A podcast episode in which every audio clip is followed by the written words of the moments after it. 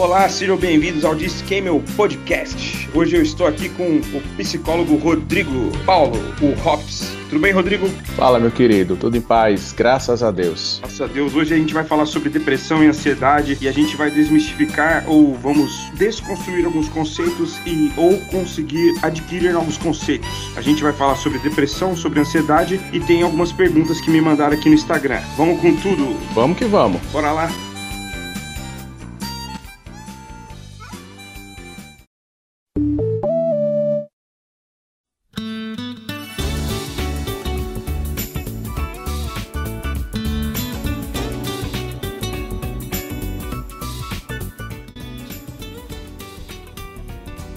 Rodrigo, é, uma pergunta que eu tenho aqui. É verdade que depressão é excesso de passado e ansiedade é excesso de futuro? Isso é uma, uma coisa que eu ouvi várias vezes. Será que isso aí pode ser levado em conta ou é só um ditado popular que é um mito? Vamos lá. Se depressão é excesso de passado e ansiedade é excesso de futuro. Isso. Cara, essa afirmação, ela tem razão aí até a página 3, certo? Que a gente sabe que depressão ele é um, ele é um transtorno psiquiátrico que já consta nos manuais é, de transtornos, DSM, CID, a galera que está mais por dentro conhece, é um mal que é real. O que que incorre no certo aí nessa frase? Quando diz que ansiedade é excesso de futuro. Porque ansiedade, ela diz de um quadro onde você sente angústia, e aí assim, é uma angústia num nível que tende a prejudicar a sua rotina. Só que é uma angústia por algo que não aconteceu ainda, sabe? É, então, quando você diz que é excesso de futuro, faz um certo sentido, porque você tende a se angustiar com coisas que ainda não aconteceram. É natural que você fique apreensivo, sei lá, de repente, quando você faz uma prova de concurso, ou Enem, ou quando você tá para receber uma resposta, mas se aquilo mexe na tua produtividade e mexe na tua rotina a ponto de prejudicar, aí você entra no campo patológico. Então, em certo sentido, sim, a ansiedade ela é excesso de futuro.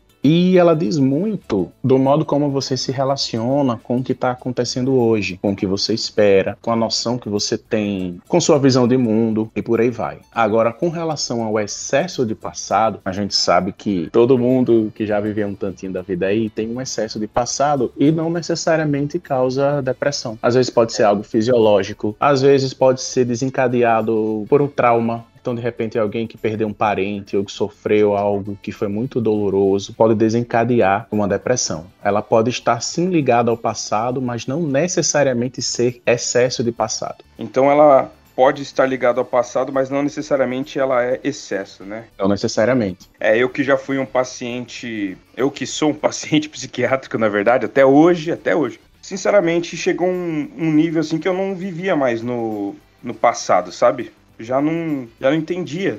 Já sentia, tinha depressão, tomava os remédios, mas às vezes eu não tinha um trauma, não tinha uma tristeza, né? Porque sempre que eu, que eu tô vendo, converso com alguém que, sei lá, tem depressão e vai no psicólogo, faz terapia, muitas vezes, ah, estou assim por causa, por causa que eu tive um problema com minha namorada. E daí eu fico pensando, poxa, que estranho, né? Cada um tem seu tipo de problema. Eu, pelo menos, é, não tenho problema com ex-namorada quando eu tava namorando, eu estava num momento muito depressivo e meu namoro era muito bom, sabe? É uma coisa que às vezes é questão hormonal também, não é? Tem, tem também, cara. Eu lembro de um exemplo de um cantor chamado Stênio Márcios. Inclusive, recomendo muito. E ele tem um probleminha, e o problema dele é neuroquímico, que é o quê? Ele tem déficit de dopamina. Dopamina é o neurotransmissor da alegria, do prazer. Ele tem déficit disso, ou seja, ele tem predisposição a ter problemas depressivos. Eu tive a oportunidade de conhecê-lo pessoalmente. Ele é um cara naturalmente mais para baixo, fala mais baixinho, é aquele cara. Tá ligado aquele filme Divertidamente? Da Pixar, sim, sim. que tem os bonequinhos coloridos, né? Que comandam a cabeça da menininha. É sim. É como se na cabeça desse cantor, quem comandasse fosse o bonequinho azul, a tristeza, né? Certo. Porque ele tem, esse, ele tem esse problema de déficit de dopamina. Mas, veja que curioso, ele tem composições belíssimas. O cara toca violão como ninguém. Então, nesse caso,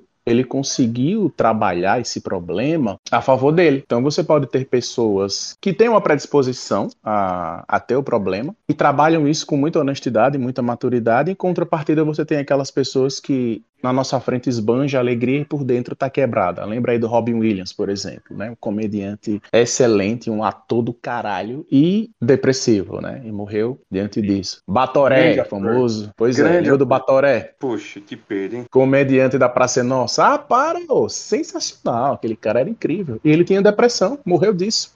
Eu fiquei triste porque ele acabou de voltar pra Praça é Nossa, eu pude ter oportunidade de ver o Batoré e o cara morre, cara. Ai. Doideira, né, bicho? E eu acompanhei a era de ouro dele, né? Assim, tô entregando um pouco a idade, talvez. Mas era sensacional, bicho. Se você vê as entrevistas, as participações dele em programa de TV, você não dizia nunca que ele tinha hum. depressão. E aí, quando a gente recebe a notícia, morre o humorista e tal, e tal, e tal. Putz, o cara tinha depressão. De caraca. Então, tipo assim, não tá necessariamente ligado a um excesso de passado. Pode ser sim algo que aconteceu no passado. Pode ser algo que tá acontecendo agora, né? Agora, a ansiedade sim, ela tem relação com o futuro. Veja que curioso, com algo que ainda nem aconteceu. Ou seja, é incoerente, né? Isso é uma das coisas que a gente chama para quem está com excesso de ansiedade, de olhar para isso. Eu digo, cara, é, é, natural, mas por que, que você está deixando isso potencializar a ponto de prejudicar a tua rotina se nem aconteceu ainda? Então, assim, a gente vai estar tá sempre fazendo esse trabalho e, e fazendo todo o possível para que a pessoa enfrente o problema da melhor maneira possível também. É, cara,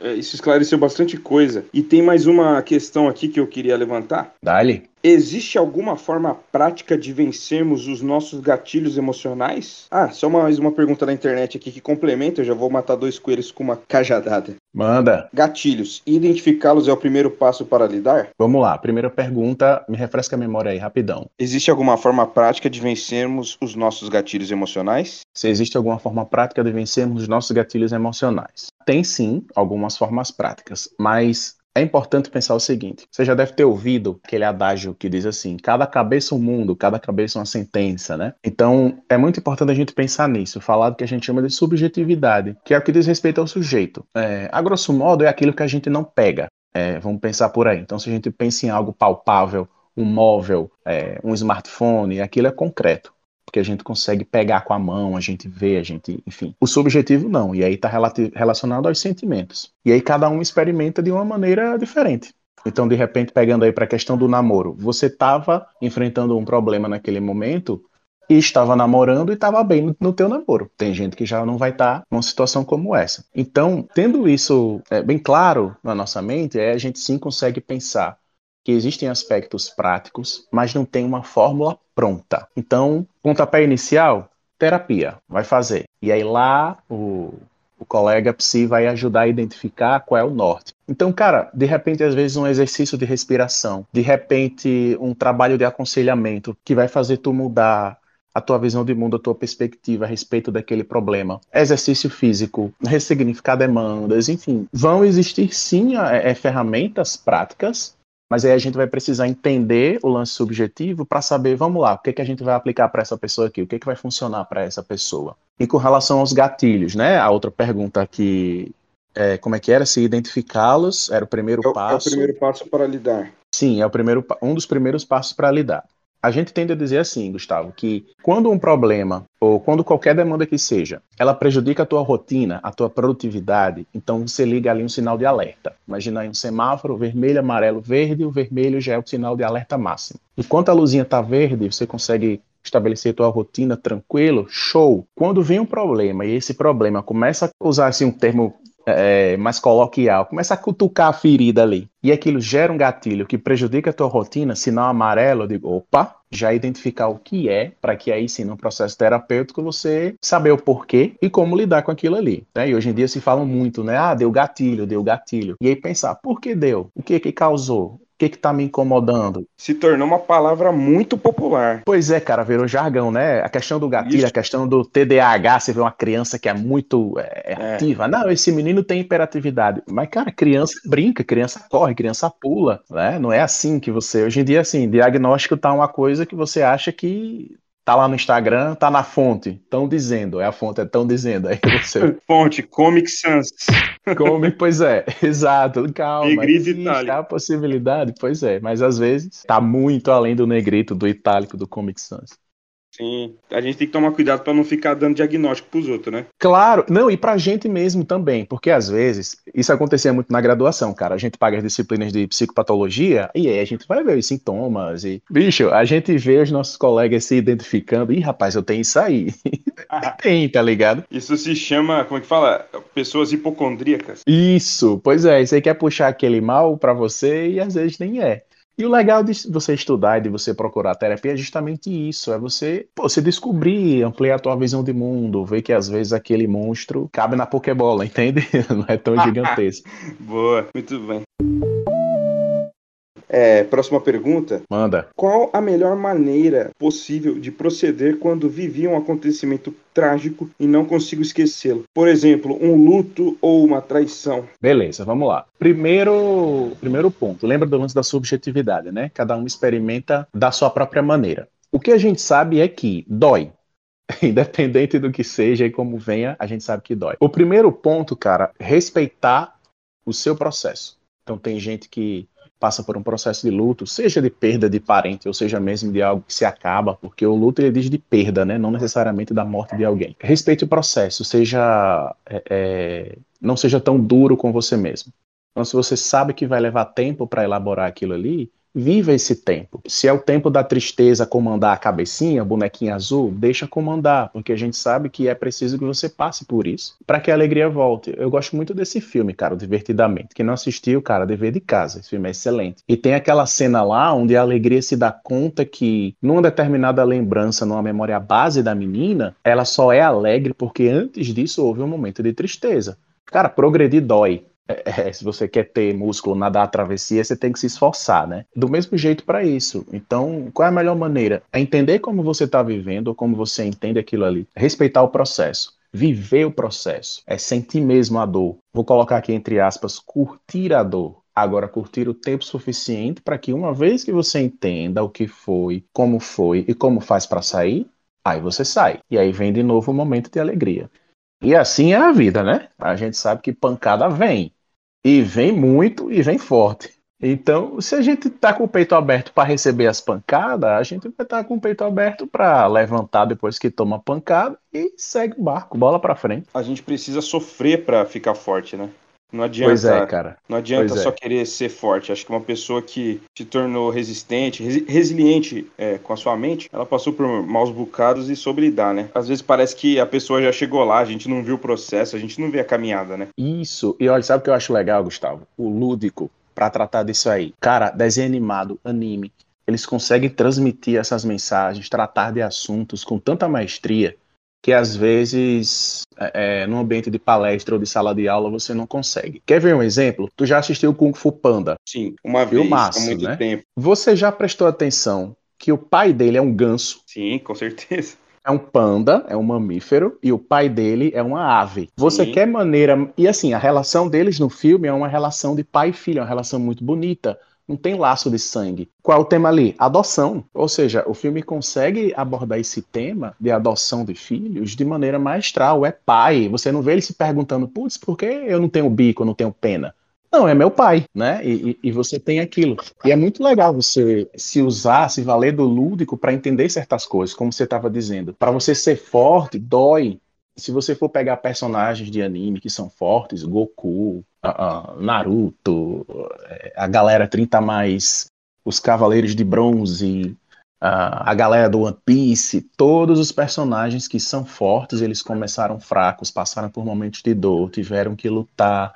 É uma grande alegoria da vida, além de uma grande propaganda de vender brinquedo, mas é uma grande alegoria é. para Pro progresso também, cara, dói. Então, tipo assim, você respeitar, você viver, você elaborar, para que uma vez você saia disso. Porque tem muita gente que não quer viver o luto, não quer viver a dor. Aí fica difícil, né? Aí você fica ali estagnado, o negócio não anda, o negócio não engrena. E como é que cresce? Não cresce, né? Então, tipo assim, é, é, sempre digo, respeite o seu processo, viva o seu processo.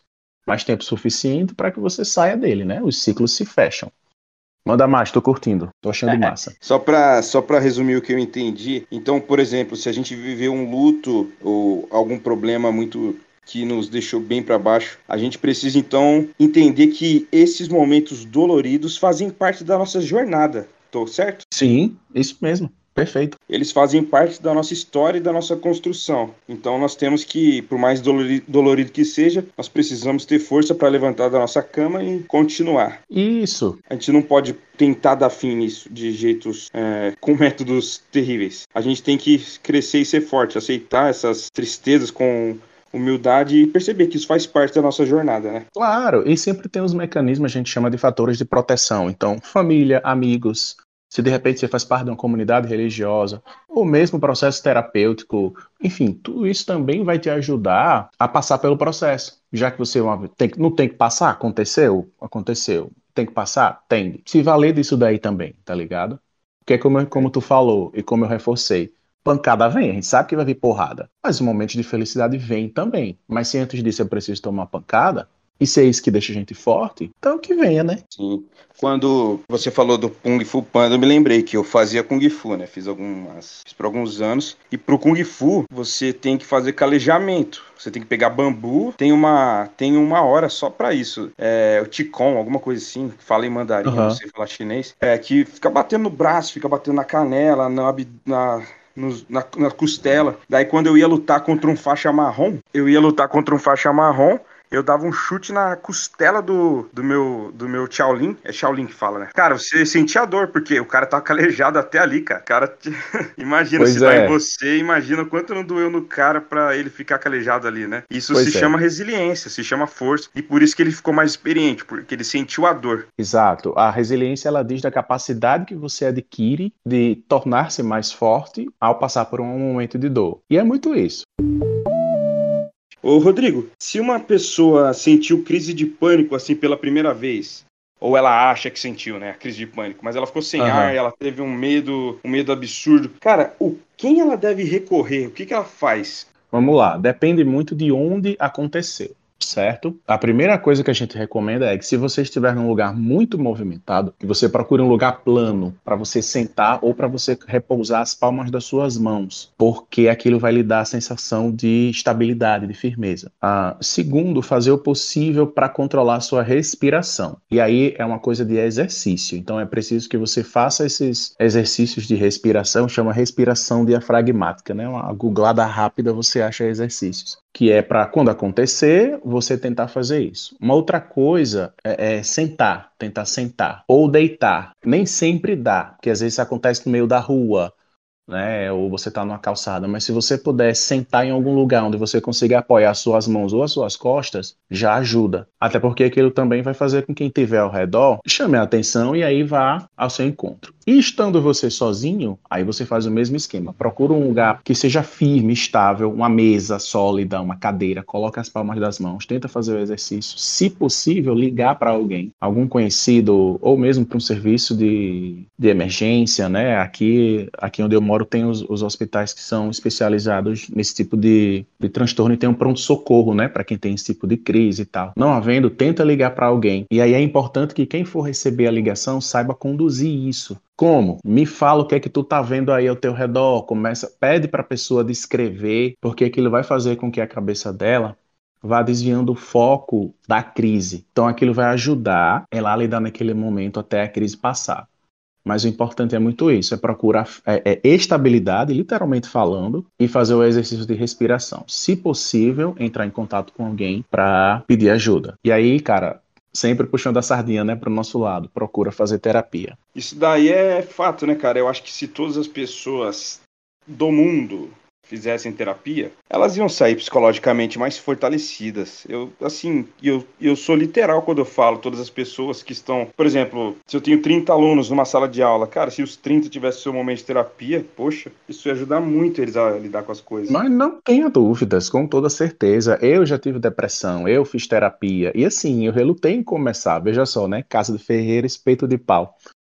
Mas foi a melhor coisa que eu fiz é, é para mim mesmo então, hoje em dia, fora o preparo que a graduação e que a profissão me deu para lidar com isso, quando eu me coloquei no processo, aquela coisa, né, de você se colocar e viver aquilo, é, é você sai de lá outra pessoa, você sai de lá melhor, evoluído. é, mais preparado, inclusive para ajudar outras pessoas. Então, assim, é, procurem, façam. É, não espera acontecer, dar uma crise ou vir algum trauma, não. Se puder fazer hoje, começar hoje, comece hoje. Só para ponderar mais uma coisa, eu lembro que uma vez eu ajudei uma mulher aqui no. Ela tava grog, tomou muitos remédios, perdeu uhum. todos os documentos na faculdade, bateu o carro dela, eu fui ajudá-la. Daí ela tava meio tonta, assim, com o olho revirado. Coloquei ela do lado, tirei o carro dela, ajudei ela. Dela, ai moço, eu tentei me matar, não sei o que, não sei o que. Depois a gente fez amizade, eu a salvei. Depois eu perguntei, o que é que você faz? Ela, psicologia. Daí eu fiquei assim, caramba, mano, mas esse pessoal que faz psicologia é louco. Daí eu fiquei nessa, né? Tipo, poxa. Mas daí, pra você cara, ver, cara, tá todo mundo sujeito o que eu acho, assim, com. Antigamente eu era muito julgador com as pessoas que eram hipócritas. Ficava, ah, essa uhum. pessoa faz isso, mas isso, isso não condiz. Cara, quando você percebe que o ser humano ele é ambivertido, sabe? Em vários momentos ele é, ele é um, talvez um oposto. Isso não tô dando laudo de bipolaridade, tá? Eu só estou dizendo que eu que sou extrovertido, às vezes eu sou tímido. E isso quer dizer que uma pessoa que é, tem depressão pode ser um psicólogo, por que não? Eu, eu aprendi, eu desconstruí esse negócio de que as pessoas são hipócritas. Elas não são hipócritas, elas são humanas. Tá entendendo? Elas... É, a gente gosta, Gustavo, de usar o termo resistência, que é é, assim, dado um preconceito, e o preconceito no sentido de você realmente é, é, fechar uma ideia preconcebida na sua cabeça, né, antes de fato conhecer. Sim. Cria essa resistência. Ah, é coisa de doido, ah, é coisa de maluco. Mas pergunta para quem fez ou faz terapia, se o negócio é bom de verdade, se o negócio realmente não funcionou ou não ajuda. Quando você consegue se desprender disso, tipo assim, a vida muda completamente, a visão de mundo se expande, é, é muita coisa passa a fazer sentido, outras que pesavam muito passam a não pesar mais. Então, tipo, deixar de, de besteira mesmo. É um ser humano e, como tal, sofre. A gente, galera da psicologia, a gente ouve isso o tempo todo e é recomendado pra gente o tempo todo. Nós temos que estar em processo terapêutico para poder estar tá atendendo também e nós temos de ter um supervisor, que seria um, como se fosse um mentor, um tutor, né, que vai nos ajudar na condução dos casos que a gente atende. Porque pense no seguinte, como é que eu vou tratar dos problemas dos outros se eu não trato o meu? É no mínimo incoerente, tá ligado? É, e se todo mundo tá sujeito, então, tipo assim, faz, cara, vai, dá uma chance, se dê essa chance. E assim, 99% de certeza de que você vai, você vai ver que a gente tem razão. Permita-se. Próxima pergunta. A paralisia do sono tem relação com depressão e ansiedade? Isso aí é estudado por vocês? Isso tem, já tentaram explicar alguma vez? Isso. Então, não necessariamente, certo? Isso é um fenômeno onde é como se o nosso corpo ele não saísse completamente do, do que a gente chama de sono REM, que é o, o REM, né? O sono profundo. Então, algumas pessoas elas conseguem despertar, abrir os olhos estar com seus sentidos funcionando, porém ainda nesse estado de sono. E aí algumas pessoas relatam alucinações que vêm ou ouvem coisas e tal. E não, não está necessariamente ligado a quadros de depressão, não. É realmente uma questão mais neurológica, sabe? Certo. Uma pessoa com depressão pode ter paralisia do sono? Pode. Uma pessoa que não tem pode ter paralisia do sono? Também. Então uma coisa não tem necessariamente ligação com a outra, não. Obrigado. É, agora vamos passar para as perguntas do Instagram. Essa aqui, eu, essa, essa aqui eu achei curiosa. Quando, ah. a menti quando que a mentira passa a se tornar uma doença? Quando a mentira passa a se tornar uma doença. Lembra do que eu falei lá do, do alerta, né? Do semáforo? Sim. Quando uma pessoa começa a fazer isso de maneira compulsiva, é, a gente sabe que tem pessoas que são viciadas em mentir, né? Vide aí os políticos, por exemplo, ou líderes religiosos, ou é, coaches da vida, enfim. E quando aquilo passa a prejudicar a sua rotina e a dos outros, aí é patológico. Porque, bicho, mentir todo mundo mente, né? É aquela coisa. É, é, quem não tiver nenhum pecado atira a primeira pedra, né? Aquilo. Todo mundo em algum momento da vida mentiu, mentirá, né? Ou mente. Sim. Mas quando aquilo é recorrente de maneira que vira rotina e que passa a prejudicar a produtividade sua e do outro, aí é patológico.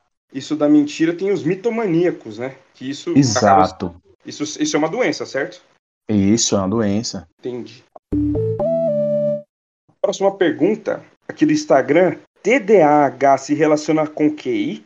Tem uma relação é, no que diz respeito à produtividade, né?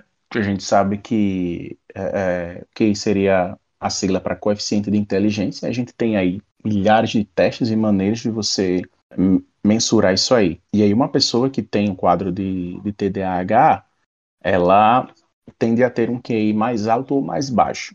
Deixa eu lhe dar um exemplo. Você conhece o youtuber Leon, que é o esposo não. da Nilce, coisa, coisa de nerd. Eu acho que tem, deve ter uma galera aí que conhece. Pode falar, eu não conheço, mas pode falar. Pronto, é, a galera deve, deve conhecer ele pelo canal Coisa de Nerd, canal Cadê a Chave, enfim. Esse camarada, ele é inteligentíssimo. E ele tem TDAH, diagnosticado mesmo, trata com é, é, com psiquiatra e tal. Em contrapartida, você vai ter crianças que também têm um quadro e têm muita dificuldade. Dificuldades escolares, né? De manter a atenção, de de repente fazer um cálculo, de uh, interpretar um texto. O que, que acontece? Bem a grosso modo, o cérebro de uma pessoa que tem esse tipo de transtorno, pense no equipamento elétrico. Então você tem uns equipamentos que funcionam no 110, no 220 e no, e no 300 e tanto. E aí vamos supor que o, o modus operandi normal, e aí coloca normal bem entre aspas, seriam os equipamentos elétricos que funcionam no 220. Uma pessoa com TDAH, ela experimenta o mundo com o cérebro dela no 320, entende? Então, tipo assim, as atividades são muito mais intensas. Então, tipo, é muito mais dificultoso prestar atenção numa, numa coisa ou manter o foco em outra. Quando você está numa atividade, sei lá, tipo, eu tenho que entrar na internet para mandar um e-mail. Quando você se dá conta, você está fazendo pipoca mexendo no Instagram, tá ligado? Porque o seu cérebro tá fervilhando de um jeito que. Então, isso vai influenciar no sentido subjetivo da coisa. Então, vão ter pessoas que vão experimentar um QI mais elevado, porque de repente encontra aí prazer em alguma disciplina acadêmica, e você vão ter outras que vão ter mais dificuldade. Então tem sim uma relação com o QI. É, essa pergunta aqui é bem. Bom, vou fazer a pergunta. Esquizofrenia existe mesmo ou é uma forma do sistema sabotar sua mente e sua vida? O sistema é, o sistema é ótimo, né? Os Illuminati, os reptilianos. é. ah, existe, esquizofrenia existe. Ele também é um transtorno é, é, é comprovado cientificamente. Existem é, os manuais, é como se fosse uh, um cérebro configurado de uma maneira diferente, como se tivesse, bem a grosso modo, é como se tivesse bugado. Então você vão, vai ter pessoas que vão ter quadros de alucinação. Eu não sei se tu lembra, cara, do Zina, que passava no pânico, que ele dizia, Ronaldo, briga muito Com no Corinthians. Com certeza, eu me lembro.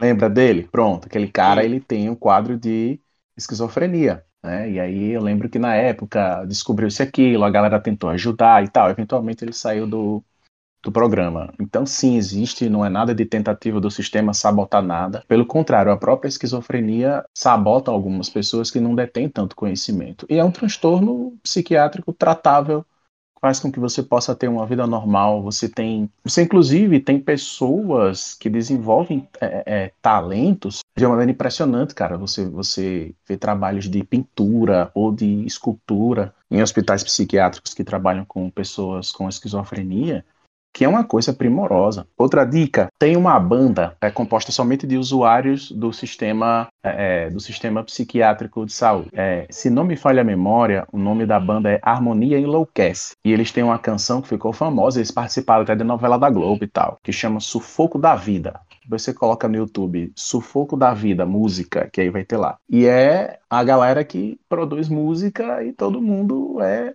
sei lá, tem algum transtorno, tem uma esquizofrenia, tem uma depressão, tem algum outro tipo de transtorno de, que causa alucinação, entendeu? Tipo assim, é uma banda de, de gente maluca, no bom sentido da, da palavra, né, sem querer ser pejorativo. E são pessoas que produzem, que vivem como a gente, que não tem, né? Nós, nós temos os outros problemas inerentes à nossa vida, né? Eles têm uma condição diferente da nossa. Então, sim, existe, não tem nada de Illuminati. Ronaldo! É, chegando nas perguntas finais. Bora! Mimimi é resultado de imaturidade?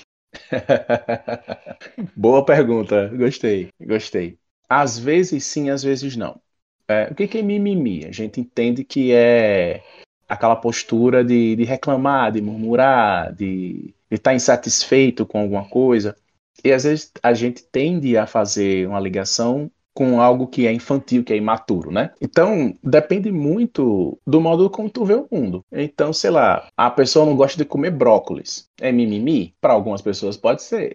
Para outras, a galera mais fit, os veganos, não, não é mimimi, é, é saudável. Então é sempre muito bom a gente traçar essa linha, e é muito tênue isso, né, cara? É, da maturidade, o que é mais maduro, né? é, é, no sentido de experiência de vida. Então, às vezes, sim, pode ser uma visão que a gente tem um tanto distorcida ou um tanto imatura mesmo, e não estou falando no sentido pejorativo. Uma vez que a gente consegue amadurecer isso, a gente para de murmurar, de reclamar de maneira mais infantil. Porque o, o, o, grande lance não é que seja errado você reivindicar, você reclamar. E se ligue, se você for fragmentar a palavra reclamar, clamar é, é tipo assim, é você pedir com muita força, com muito fervor. E o ré tem a ver com repetição. Quando você clama algo, você geralmente clama para você. Então, o que é que você está clamando para você com muita força, com muita vontade, entende? E até que ponto isso é imaturo? Então, tipo assim, tem o mimimi, que a gente sabe que é necessariamente imaturo, e vão ter as reivindicações que fazem sentido.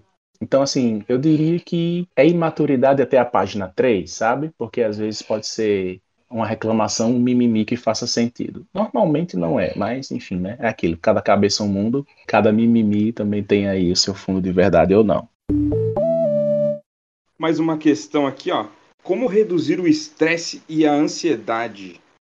Como reduzir o estresse e a ansiedade. Eu, eu gosto muito de começar dizendo o seguinte: normalize uma rotina de descanso. Hoje em dia, as pessoas tendem a achar que tem que trabalhar duro para conseguir o que quer, e galgar o futuro e ser produtivo, e aquela coisa, e aquele papo de coach, não sei o quê. Mas os nossos corpos precisam descansar. Os nossos corpos também precisam do lazer, de um tempo de de parar, respirar. Então ajuda muito quando você normaliza uma rotina de descanso. Então veja aí como é que está a sua agenda e aquele tempo que você acha que é perdido por você descansar, saiba que não é.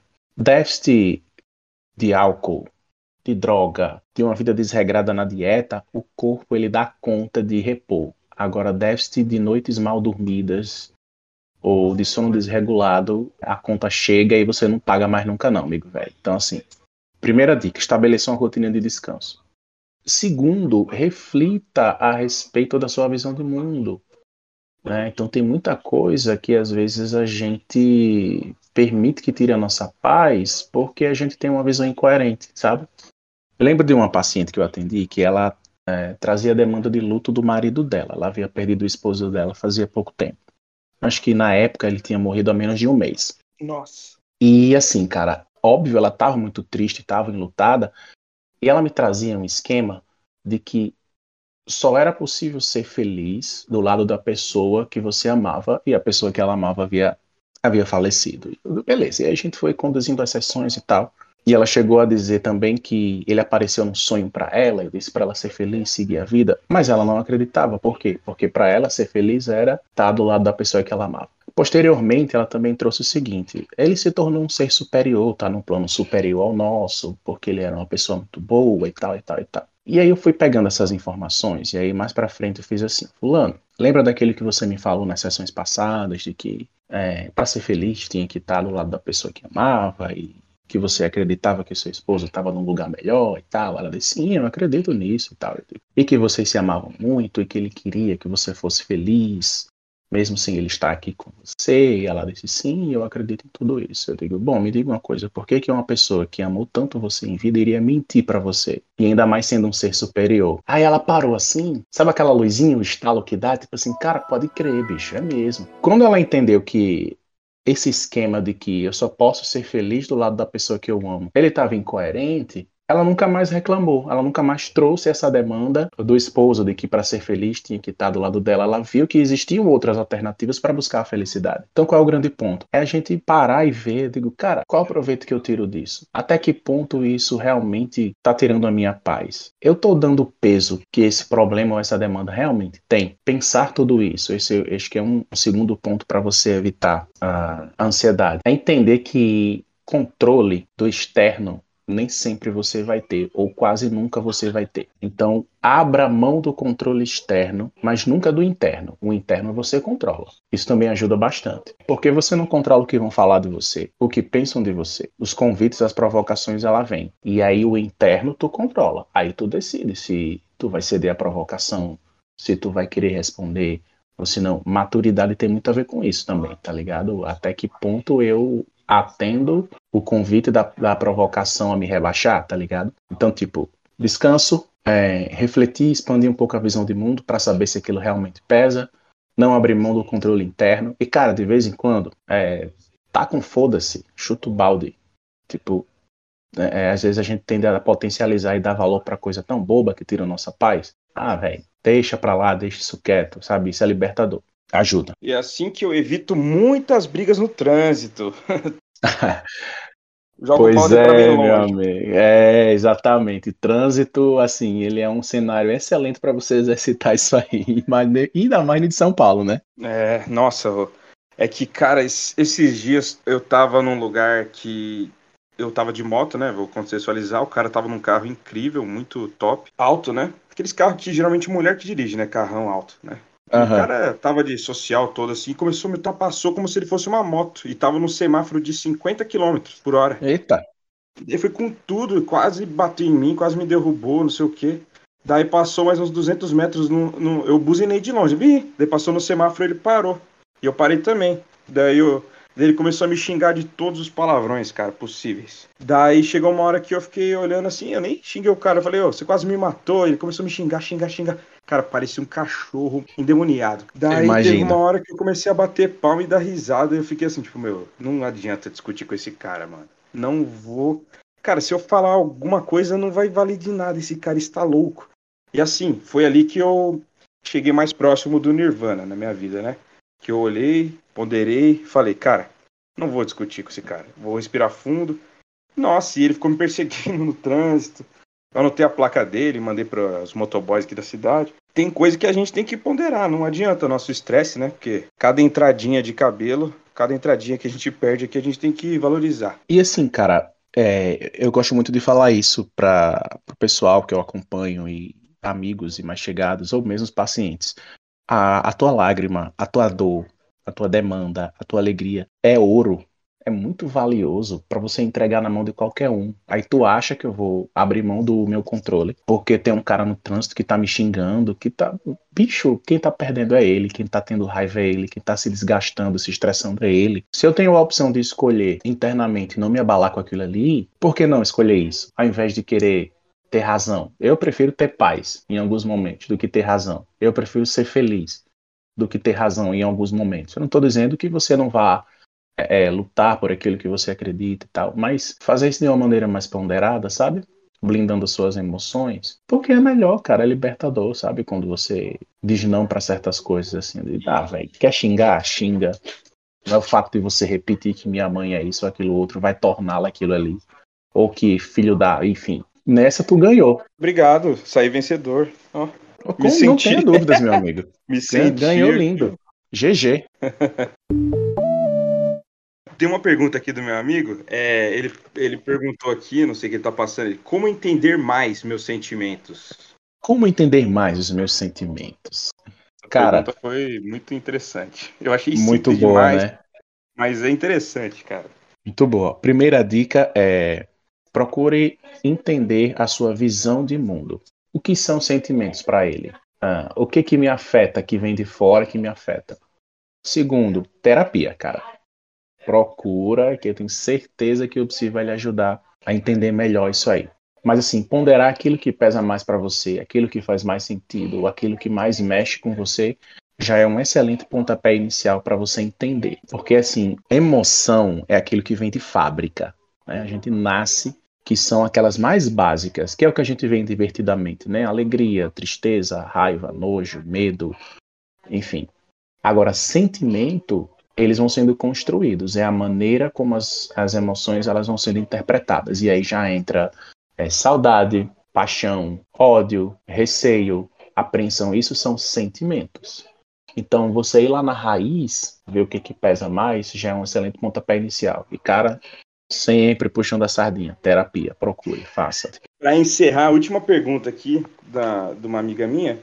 Ela pediu dicas para viver uma vida mais leve. Dicas para viver uma vida mais leve. Vamos lá. Estabeleça uma rotina de descanso. Procure sempre tirar um tempo para você, para você fazer o que você gosta. É, aprenda a não levar as coisas tão a sério. Saiba usar o humor como uma estratégia.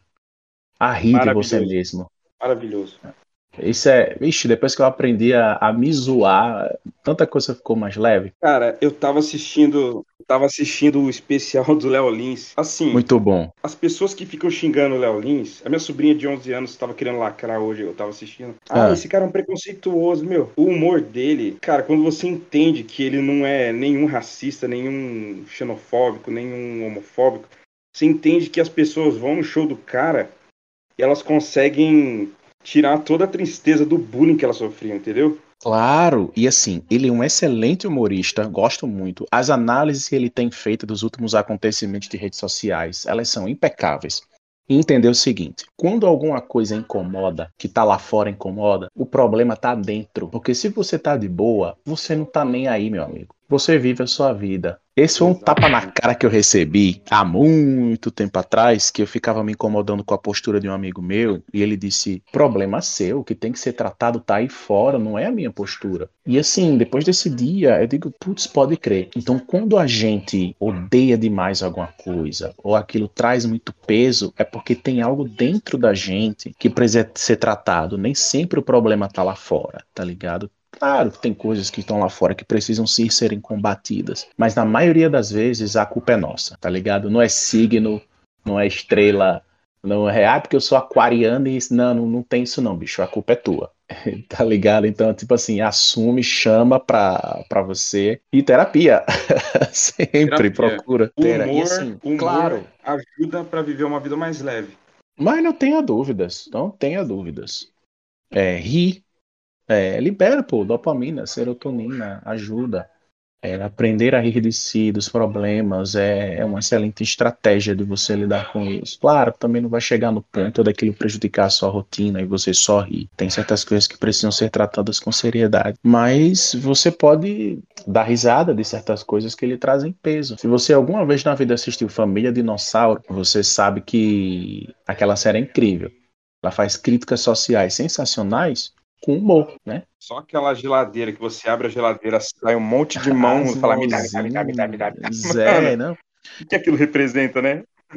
Não, cara, e tipo assim, eles conseguem tratar de assuntos polêmicos, prostituição, lugar da mulher na sociedade, o papel do pai na família, aquela coisa toda, mas com tão bom humor que você vê aquilo com leveza, você pensa a respeito, às vezes você até muda um pouco a sua visão de mundo, dando risada. Cara, isso é incrível. Então, tipo assim, aprenda é, é, a rir disso, estabeleça essa rotina de descanso e entenda que nem sempre você controla tudo. Então, de vez em quando taca o foda-se, que ajuda bastante. Eu acredito que a nossa geração, não tipo a minha, a sua, mas esses brasileiros que hoje estão lacrando na internet, eu acredito que eles ainda estão numa puberdade, sabe? Acho que eles vão aprender ainda a rir.